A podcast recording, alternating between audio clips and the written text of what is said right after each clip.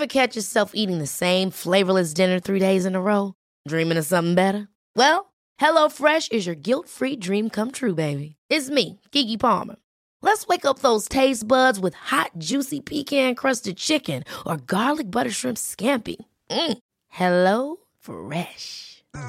Stop dreaming of all the delicious possibilities and dig in at HelloFresh.com. Let's get this dinner party started.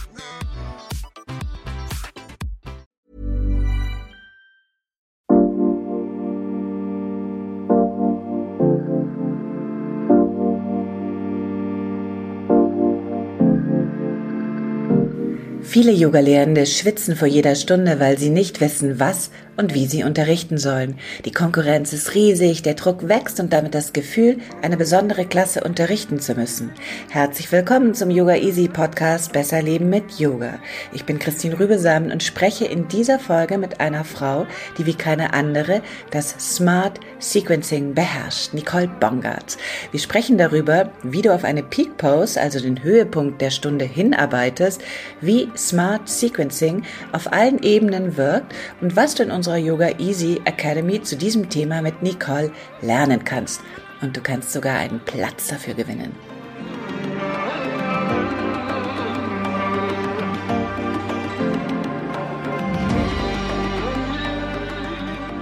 Hallo, ich freue mich hier zu sein. Nicole, du bist genau wie ich und viele Yoga-LehrerInnen auch Schülerin. Was unterscheidet für dich eine gute von einer schlechten Yogastunde? Oh, Christine, das ist wirklich eine herausragende und auch schwierige äh, Frage. Und ehrlich gestanden bin ich jetzt an einem Zeitpunkt, wo ich nicht mehr so mit diesem kritischen Blick Yoga-Klassen besuche, wenn ich dann mal die Zeit habe, daran teilzunehmen, sondern einfach mich so darauf einlasse und genieße. Und in erster Linie ist mir wichtig, dass derjenige wirklich, der oder diejenige präsent ist beim Unterrichten, also dass so eine Verbindung da ist zwischen SchülerInnen und lehrender Person. Und in zweiter Linie eine Authentizität, also dass derjenige da einfach echt ist und dass es nicht so aufgesetzt wirkt wie von einer Yoga-CD. Viele Yoga-Lehrende äh, stehen ja wirklich unter einem immensen Druck. Also die Konkurrenz ist riesig, wird immer größer. Dazu äh, kommt aber auch eine ganz äh, handfeste Verunsicherung, wie man und was man eigentlich unterrichten soll. Sind diese Ängste äh, übertrieben oder sind die realistisch? Die wurzeln natürlich aus einer Unsicherheit, die mit der lernenden Person selber zu tun hat und höchstwahrscheinlich bei den SchülerInnen gar nicht äh, in einer echten Anspruchs Anspruchshaltung so wurzelt. Ich glaube, von diesen SchülerInnen gibt es nur wenige, die jetzt den Anspruch haben, oh, es muss jeden Dienstag total neu und total revolutionär sein und uh, the world's best class, die nur noch von letzter Woche getoppt wird. Mhm. Gleichzeitig wurzelt aber diese Unsicherheit auch oftmals daraus, dass in vielen Ausbildungen Didaktik und wie man wirklich Klassen aufbaut, meiner Erfahrung nach zu kurz kommt. Da werden wichtige Themen behandelt wie Sanskrit und Anatomie und Philosophie und natürlich gehört das alles dazu. Aber in erster Linie äh, zählt ja dann doch wirklich diese Sicherheit, was ist so mein Handwerkskoffer und wie wende ich die Instrumente auch an. Also nicht nur das Was, sondern auch das Wie. Wie hast du dir das beigebracht? Hm. Das liegt ganz eng zusammen mit meinem oder hängt eng zusammen mit meinem Interesse. Ich habe ja, bevor ich Yogakurse gegeben habe, auch schon zehn Jahre, glaube ich, so Aerobikkurse unterrichtet. Ich meine, wir haben uns darüber mal unterhalten. Und da war oft das Ziel, eine ausgeklügelte Choreografie so zu unterrichten, so kleinteilig, so intelligent, dass dann wirklich auch jeder am Ende das mitmachen kann. Und als ich dann angefangen habe, Yoga zu machen, habe ich so diese Parallele gesehen, dass einfach Klassen einen anderen Wert haben, wenn man dann auch zu den herausfordernden Positionen wirklich auch hinarbeitet, anstelle die einfach zu präsentieren. Okay, jetzt jeder Handstand und du denkst so, Handstand? Wieso? Ja, und äh, auch wenn Themen einfach im Körper erfahrbar gemacht werden, das ist ja auch eine Form von Sequencing. Also das hat mich von Anfang an interessiert, das so in den Yoga-Bereich mehr reinzubringen, weil das war vor 20 Jahren einfach nicht. Ne? Da war eine Vinyasa-Klasse, eine Aneinanderreihung von Positionen. Hauptsache, es ist im Flow. Und ähm, alle finden es irgendwie geil, was ja auch okay ist und schwitzen. Aber da war jetzt nicht wirklich oder zumindest in den Klassen oder vielen Klassen, die ich besucht habe, in Deutschland noch nicht so dieser Aufbau dahinter. Dann konnte man schon nach Amerika gucken. Also meine AusbilderInnen Sharon und David von Jivamukti, der Jivamukti-Methode, die haben ja sehr schnell in ihrem Buch schon dieses Kapitel gehabt über Vinyasa Krama. Das war dann mehr wie so ein Baukastensystem. Die hatten halt fertige Sequenzen mit unterschiedlichen Schwerpunkten. Und dann konnte man die so ineinander schachteln, je nachdem, ob man eine Klasse gab mit Thema Rückbeugen oder Standposition. Das war schon richtig, richtig gut. Parallel dazu gab es dann andere Strömungen, wie vielleicht damals Shivaria auch gesagt hat, sie sequenziert nach den Elementen und Laughing Lotus gesagt hat, sie macht Sequenzen nach den Chakren. Und ja, ich habe mir einfach unglaublich viel davon angeguckt und äh, Workshops gemacht und das so wie so ein Schwamm aufgesogen. Dazu noch viel Iyengar-Yoga gemacht, was wieder eine andere Form von Sequencing ist, sehr körperbetont, sehr detailverliebt. Da erlebt man vielleicht ein kleines Detail, wie man den kleinen C ausrichtet, dann über die gesamte Stunde hinweg, damit sich das so im Körper ähm, richtig ja in der Körperintelligenz ankommen kann. Und aus diesen ähm, unterschiedlichen Erfahrungen, die ich gesammelt habe, habe ich da so meinen eigenen Stil draus entwickelt.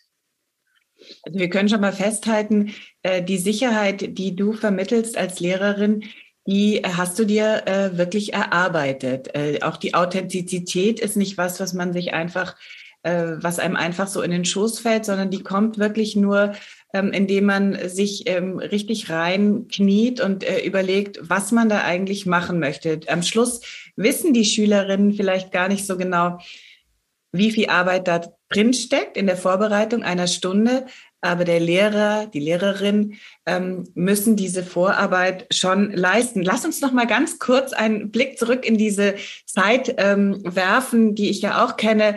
Äh, wie fandst du das, als es mal Mode war, äh, eine Stunde einfach mit einem Handstand zu beginnen? Also heute würden wir denken, also wir brauchen äh, den Chor, wir brauchen die Beine, die Innenrotation in den Beinen, da ist eine, eine Spur Brustöffnung dabei, die Schultern müssen offen sein und so weiter.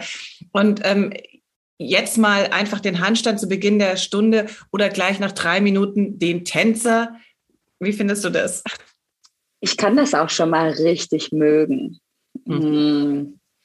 Das hat dann ja auch mehr so energetische Aspekte. Also ja. man kann ja auch einen anderen Fokus haben, als zu sagen, ich baue das jetzt anatomisch komplett korrekt auf oder ich wärme den Körper zu 100 Prozent auf das Kommende auf, sondern es kann ja auch die Situation sein, ich gehe in den Kurs und sehe, alle sind total matt irgendwie. Und dann sage ich, hey, komm, alle einmal kurz Handstand an der Wand und dann geht's los. Also es sind ja auch Bewegungen, wenn wir sie dann einmal können, in Anführungszeichen, dann brauchen wir jetzt uns auch nicht stundenlang dafür aufzuwärmen. Das hängt ja auch immer vom Level ab, ne? Ja, der, ja der SchülerInnen. Also ja, kann ich mal machen. Also ich kann jetzt keinen Tänzer nach drei Minuten, wenn dann, puh, sieht ja auch dementsprechend aus. Also für tiefe äh, Rückbeugen braucht mein Körper wirklich Vorbereitung. Das können wir aber eigentlich durchweg durch alle Yoga-Stile festhalten, dass tiefe Rückbeugen eher so nach zwei Drittel der mhm. Klassen angesiedelt werden. Das ist schon eher selten. Umkehrpositionen am Anfang ist aber gar nicht so selten. Also da gibt es ja auch die Idee, durch die Energiezentren äh, von oben nach unten zu arbeiten, was, glaube ich, in der Shivananda-Methode auch gemacht wird. und was auch eine meiner Lehrerinnen, die Dana, ganz oft gemacht hat. Also ja, kann ich auch mögen, auf jeden Fall.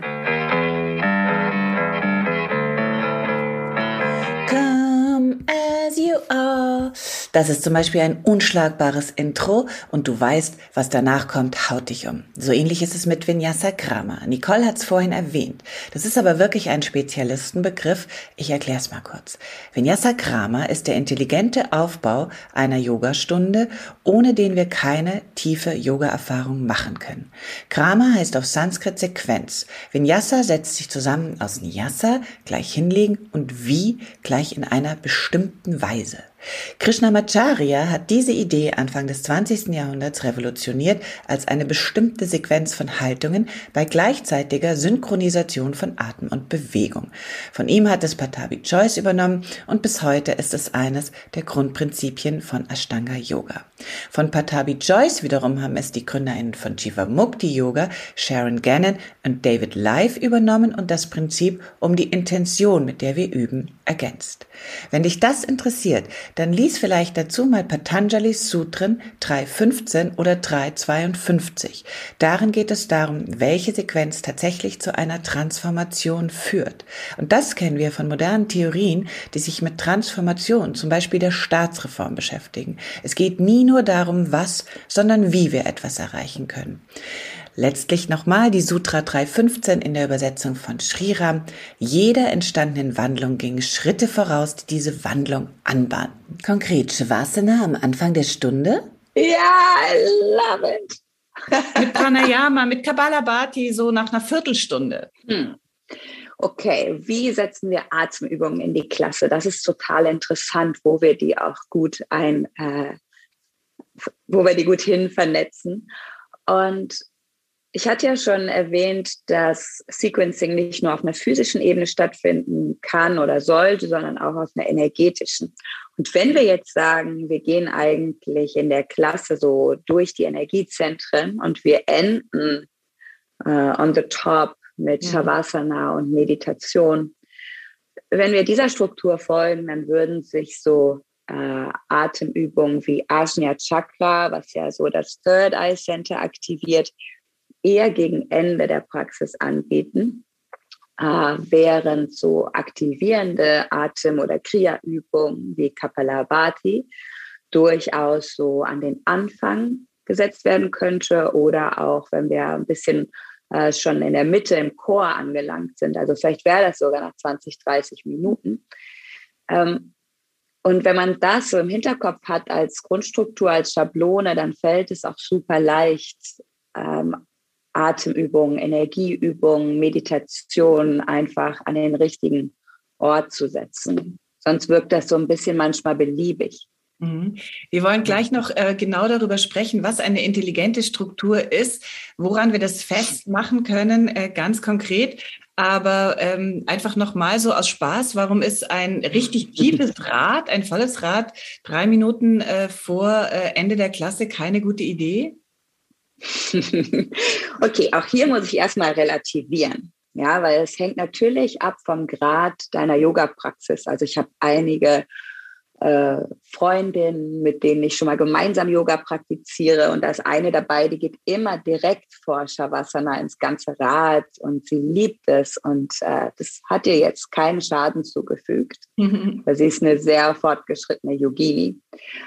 Mhm, gerade für nicht so fortgeschrittene Yogis und Yoginis ist halt das ganze Rad als Körper, als Öffnung der Körpervorderseite sehr, äh, es kann sehr aktivierend wirken und ist dann das Gegenteil von dem, was wir in Shavasana bezwecken wollen. Mm, zudem, wenn wir wieder bei dieser energetischen Struktur sind, dann würde nach dem Thema der Herzöffnung auf jeden Fall auch wieder etwas mehr was Introvertiertes folgen. Sie lacht. Wie sieht denn dann eine intelligente Grundstruktur aus einer Stunde und braucht eine Stunde immer eine Peak Pause, einen Höhepunkt? Fange ich mal mit dem zweiten an. Nein, braucht sie ja auf gar keinen Fall immer. Es ist eine Möglichkeit der, des Sequencing, die ich relativ zugänglich und auch leicht finde. So, das ist bei uns zum Beispiel in der Ausbildung das Erste, was wir unterrichten. Und das ähm, bewegt sich hauptsächlich auf der körperlichen Ebene, was nicht heißt, dass nicht alle Ebenen auch so angesprochen werden. Das wissen wir ja als Yogis, dass es nicht immer die Meditation oder das tiefe Thema braucht, sondern dass auch eine reine Asana-Praxis alle Körperschichten berührt. Genau, es bedarf also nicht unbedingt einer Peak-Position. Und wenn wir uns für eine Peak-Position entscheiden, ist es halt sehr, sehr einfach, dieser Struktur zu folgen oder diese Struktur erstmal zu finden. Es kann aber auch alles mögliche andere ein Thema oder sagen wir mal der Peak der Stunde sein. Also Du kannst natürlich Klassen machen für Chakren, für Vayus. Du kannst für ein körperliches Ziel arbeiten, wie ein starker Rücken, ein entspannter Nacken. Ähm, du machst auch immer diese schönen Slow, Slow, Flow Klassen. Da ist ja einfach das Ziel, wahrscheinlich das Tempo rauszunehmen, den Körper mal neu zu spüren. Und dann würde das mh, hm, einfach im Zentrum deiner Überlegung stehen und du würdest dir überlegen, durch welche Übung, durch welche Bewegung, durch welche Wortwahl, vielleicht sogar durch welche Musik kann ich dieses Thema, was ich habe, wirklich zu einer körperlichen Erfahrung machen. Und das ist schon eine kleine Kunst und ich finde es wunderschön. Aber ich stelle mir das eher mehr vor, äh, mittlerweile wie ein Netz als wie eine lineare Struktur. Und in diesem, in der Mitte dieses Netzes steht praktisch deine Essenz, deine Grundidee. Also was willst du erreichen? Ist das ein Peak? Oder willst du wirklich einfach irgendeine körperliche, ein Thema körperlich erfahrbar machen? Whatever. Und dann suchst du die Übungen dazu, Asanas, Pranayama, Meditation. Und alle haben ja Bezug zur Mitte des Netzes, also zu deinem Thema, sind aber auch untereinander miteinander vernetzt. Weißt du, was ich meine? Also die Positionen sind ja nicht nur, die stehen nicht nur im Bezug zum Peak, sondern die stehen auch im Bezug zueinander, zu den Worten, die du wählst, zu der Musik, die du benutzt. Ja. Es ist mehr ein richtig vielschichtiges Netz. Ja, und äh, äh, sehr modern, also weg von dieser linearen äh, Struktur, die uns vielleicht gar nicht so viel nützt. Lass uns mal ein Beispiel machen. Also ihr habt ja gerade schon gedreht äh, für dieses äh, Modul. Ähm, uh, ich ja. würde jetzt mal gerne wissen, wenn ich jetzt denke, okay, meine nächste Peak Pose ist äh, der Paradiesvogel. Also mhm. eine wirklich herausfordernde Haltung. Wie würden wir die aufbauen? Okay, wollen wir im Detail arbeiten oder grob? also, als erstes würde ich die Position klassifizieren, dass ich erstmal genau weiß, worum geht es. Ne? Ist eine stehende Balance-Position, also erstmal ganz easy peasy. Dadurch weiß ich auch roundabout, wo ich die in der Klasse einzuordnen habe. Also meistens ist der Peak so nach zwei Drittel der Klasse, aber wenn das eine stehende Position ist, kann die vielleicht auch schon so ein bisschen vorher kommen, weil ich werde mich wahrscheinlich nicht tausendmal so auf und ab bewegen, eventuell. Und dann gucken wir uns die Position in Hinblick darauf an, wo brauche ich Kraft, wo brauche ich Dehnung, aber auch noch viel mehr so, ähm, was sind so die Schlüsselprinzipien, also was ist auch wichtig zu verstehen, damit ich die Position ausüben kann. Das ist wieder von Position zu Position ein bisschen unterschiedlich. Gerade bei Armbalancen oder auch bei tiefen Rückbeugen, da brauchst du manchmal so einen Unterschied in der Erklärung, um reinzukommen. Du, Armbalancen, ich kann jetzt stundenlang das Brett halten, den Chor trainieren und trotzdem verstehen die SchülerInnen vielleicht nicht, wie sie in die Position kommen. Das hm. heißt, da muss ich auch das How-to unterrichten. Hm. Ne? Vielleicht Gewicht verlagern, zur Mittellinie aktivieren. Äh, also wirklich gucken, was für Kniffe, was für Tricks brauche ich und in welchen anderen Positionen äh, kann ich die beibringen, diese Kniffe und Tricks, die aber leichter sind. Die anderen Positionen, die leichteren kommen natürlich davor. Also du arbeitest immer von leicht zu schwer, von simpel zu komplex, von bekannt zu unbekannt. Äh, du guckst nach Stellungsähnlichkeiten es ist nicht die einzige Möglichkeit von Peak Sequencing, aber es ist eine relativ, relativ populäre und simpel. Also was für Positionen sind ähnlich, aber leichter, sodass du die dann wirklich so übereinander aufbauen kannst, dass der Körper die Position schon erlebt hat in Einzelteilen und in aufeinander aufbauender äh, Komplexität, so dass halt nicht dieser Moment da ist, so Paradiesvogel, was soll das eigentlich sein, sondern du denkst so, ah ja, hier diesen Armgriff, das habe ich jetzt schon im Seitwinkel gemacht, ah, in der Rückenlage habe ich schon äh, mein Bein seitlich neben den Körper ausgestreckt, so dass es in dem Moment für dich einfach im Körper sehr, sehr logisch zusammenfällt. Und dann mhm. ist es ein gutes Sequencing. Was wird passieren in diesem wunderbaren Modul, das sich, äh, soweit ich das verstanden habe, äh, nicht nur an Yoga-LehrerInnen äh, richtet, sondern auch an Leute, die ihre Praxis vertiefen können? also ja, es ist für Yoga-LehrerInnen, es ist auch für die sehr ambitionierte Schülerin, die vielleicht auch ein bisschen mehr in ihre eigene Home Practice finden will, ein Gefühl dafür bekommen will, was übe ich hier eigentlich, wenn ich mich mal nicht auf ein Video verlasse.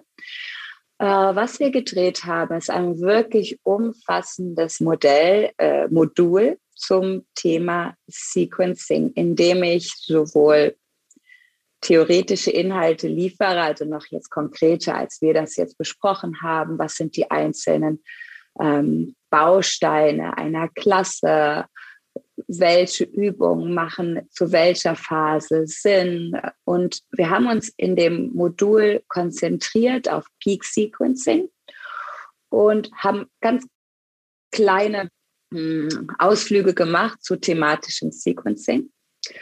Uh, Peak Sequencing ist auf jeden Fall der Schwerpunkt. Und dazu gibt es dann Beispielklassen, äh, Beispielklassen Armbalance, eine Armbalance Peak, Beispielklasse eine Backbend Peak. Nach der Klasse habe ich die immer auseinandergenommen. Das mache ich persönlich total gerne. Also dann besprochen, was ich wieso gewählt habe, wieso das an der und der Position in der Klasse eingeflochten wurde in das Netz. Das ist eine Struktur. Die Besprechung hat immer so ein bisschen einen anderen Schwerpunkt so dass mhm. sich das nicht zu sehr wiederholt.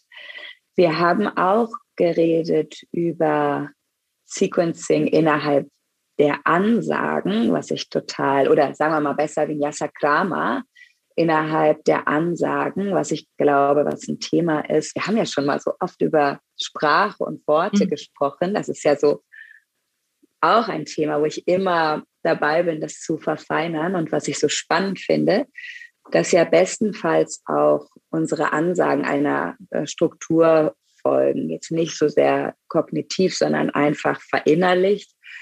Hm, weil wir das so oft erleben, dass Yoga-LehrerInnen das Gefühl haben, sie müssten jeden Hund vollständig erklären, jedes Tadasana vollständig erklären und dann hüpfen die Ansagen von oben nach unten, von links nach rechts, vom Rücken zur Brust. Also da haben wir uns auch gut mit beschäftigt, welche Ansagen machen wann Sinn, wie baue ich wirklich gute Ansagen auf und wie finde ich auch Ansagen, die das Sequencing unterstützen. Das heißt, wenn ich jetzt zum Beispiel den herabschauenden Hund unterrichte in einer Klasse, in der die Peak-Position der Handstand ist, dann sind meine Ansagen eine andere, als ja. wenn ich den Hund unterrichte und Peak-Position ist Paschimottanasana. Ja, mhm. so dass man wirklich da auch anfängt, mal überhaupt erstmal seine Aufmerksamkeit hinzulenken. Weil ich glaube, das haben ganz viele LehrerInnen noch gar nicht gemacht und äh, verschwenden so viel Energie auch während des Unterrichtens und Zeit und könnten viel mehr to the point unterrichten. Mhm. Also was ich gehört habe, ist, dass du sehr großzügig äh, deine Geheimnisse preisgibst und dein Wissen teilst, sodass die Leute hinterher wie nach einem guten Essen sagen, das war jetzt wirklich äh, irgendwas Besonderes. Ich habe was geöffnet, meinen Körper geöffnet, aber irgendwie auch meinen Geist. Ich weiß gar nicht genau warum, aber es, äh, es, es, es, es ist was passiert. Es hat sich, es hat sich was geändert. Absolut. Ja, sehe ich genauso. Und diese Parallele zum Essen oder auch zum Kochen, äh, die habe ich auch sehr oft in dem Modul The Bridge, die habe ich ganz oft geschlagen. Weil letztendlich ist es wirklich genauso kreativ wie Kochen. Und deshalb fällt es mir auch schwer zu sagen, das und das geht gar nicht, weil oftmals entstehen ja auch die interessantesten Gerichte, wenn ich irgendwas zusammenbringe, was erstmal auf den ersten Blick, wo man denkt, so, oh, schmeckt das jetzt wirklich? Ist das nicht ein bisschen gewagt? Und das kann Sequencing durchaus auch sein. Dazu sollte man halt die Tools gut kennen und die Sachen einfach auch im eigenen Körper gespürt haben. Und dann kann man da huh, ganz wild, kreativ, frei sein. Und diese Struktur, das ist eigentlich wieder dieses schöne Bild von dem Netz. Also dieses Netz kann einen wirklich auch supporten und unterstützen. So, es gibt einem die Sicherheit, sich dann auch wieder frei und auch intuitiv zu bewegen. Also wenn ich jetzt unterrichte, dann habe ich nicht jeden einzelnen Schritt mhm. äh, klar vorher, aber ich habe diese zentrale Idee klar und ein paar Eckpunkte drumherum. Und dann ergibt sich der Rest auch während des Unterrichtens. Zuletzt noch eine steile These von mir. Ich würde sogar behaupten, dass Sequencing so wichtig ist, weil es uns auch dazu verhilft, ähm, unsere Geschichte zu beeinflussen. Also wir können uns wir können die Geschichte, wie es ja bestimmte Philosophierichtungen machen, sozusagen von der Zukunft her denken. Wir können uns also überlegen, wie wollen, wie soll es denn weitergehen? Wie könnte es denn weitergehen? Und eine gute Yoga-Klasse kann uns genau Schritt für Schritt so eine Zuversicht und auch so einen Abenteuergeist und auch den Mut, den nötigen Überraschungen zu erleben, vermitteln. Also ich denke, Sequencing, ein gutes Sequencing wirkt wirklich nicht nur auf körperlicher, das haben wir jetzt heute vor allem besprochen, aber eben auch auf mentaler und emotionaler Weise ganz tief. Wow, auf jeden Fall. Und du kannst überlegen als Lehrende, was brauchen die Leute auch gerade, die Menschen, die Teilnehmenden? Und das wirklich in den Körper bringen, ich meine, das ist phänomenal. Das geht ja tiefer, als wenn du ein Buch liest oder was auch immer. Es ist eine Erfahrung, die dich in der Ganzheit berührt. Und diese These, die habe ich durchaus auch gewagt in, in dem Modul, in dem ich gesagt habe, durch unser Sequencing schreiben wir ja auch die Yoga-Geschichte mit. Also das müssen wir Lehrende uns auch immer vor Augen führen, dass Yoga ja ständig in der Veränderung ist und dass Yoga jetzt ganz anders aussieht als noch vor zehn Jahren. Und die Art und Weise, wie es sich entwickelt, das gestalten wir alle mit. Also jeder Yogalehrer, jede Yogalehrerin auf der ganzen Welt ist einfach Teil davon.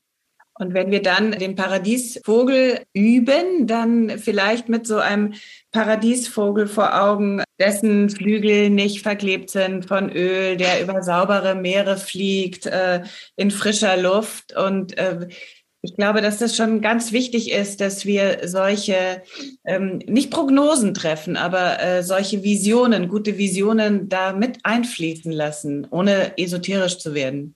Ja, das sehe ich auch so. Und ich habe auch gemerkt, wie wichtig den Menschen jetzt gerade in den letzten anderthalb Jahren, die auf so vielen Ebenen so anstrengend oder auch schwierig sind und waren, wie viel Yoga den Menschen geben kann, gerade wenn man sich auch wagt, Themen anzusprechen, äh, in der nicht naiven und gleichzeitig trotzdem in der positiven Energie zu bleiben und diese positive Energie auch in den Klassen zu unterrichten. Ja, Nicole, sehr aufregend. Ich danke dir sehr herzlich für dieses, für dieses Gespräch. Ähm, ich würde natürlich gerne noch äh, sehr viel tiefer einsteigen in das Sequencing deines Lebens und Überraschungen und wie du damit umgehst. Aber das ist einfach der Teaser für unser nächstes Gespräch, okay?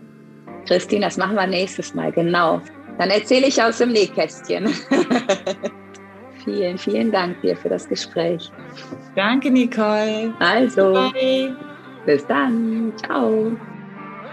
Wenn du dich für diesen Online-Kurs Smart Sequencing mit Nicole interessierst, dann geh auf academy.yogaeasy.de, da findest du das Modul. Wir verlosen sogar einen Platz im Wert von 249 Euro, aber nur zwischen dem 16. und 20. Dezember. Alle Informationen dazu in den Show Notes. Nicoles Stunden, auch ihre schönen Meditationen, kannst du gratis üben mit dem yogaeasy.de slash podcast Gutschein. Und mir hilft es, wenn du mir einen Kommentar hinterlässt, wie wir unseren Podcast besser machen können. Am besten bei Apple und abonniere uns bei Spotify und überall da, wo es den Podcast zu hören gibt.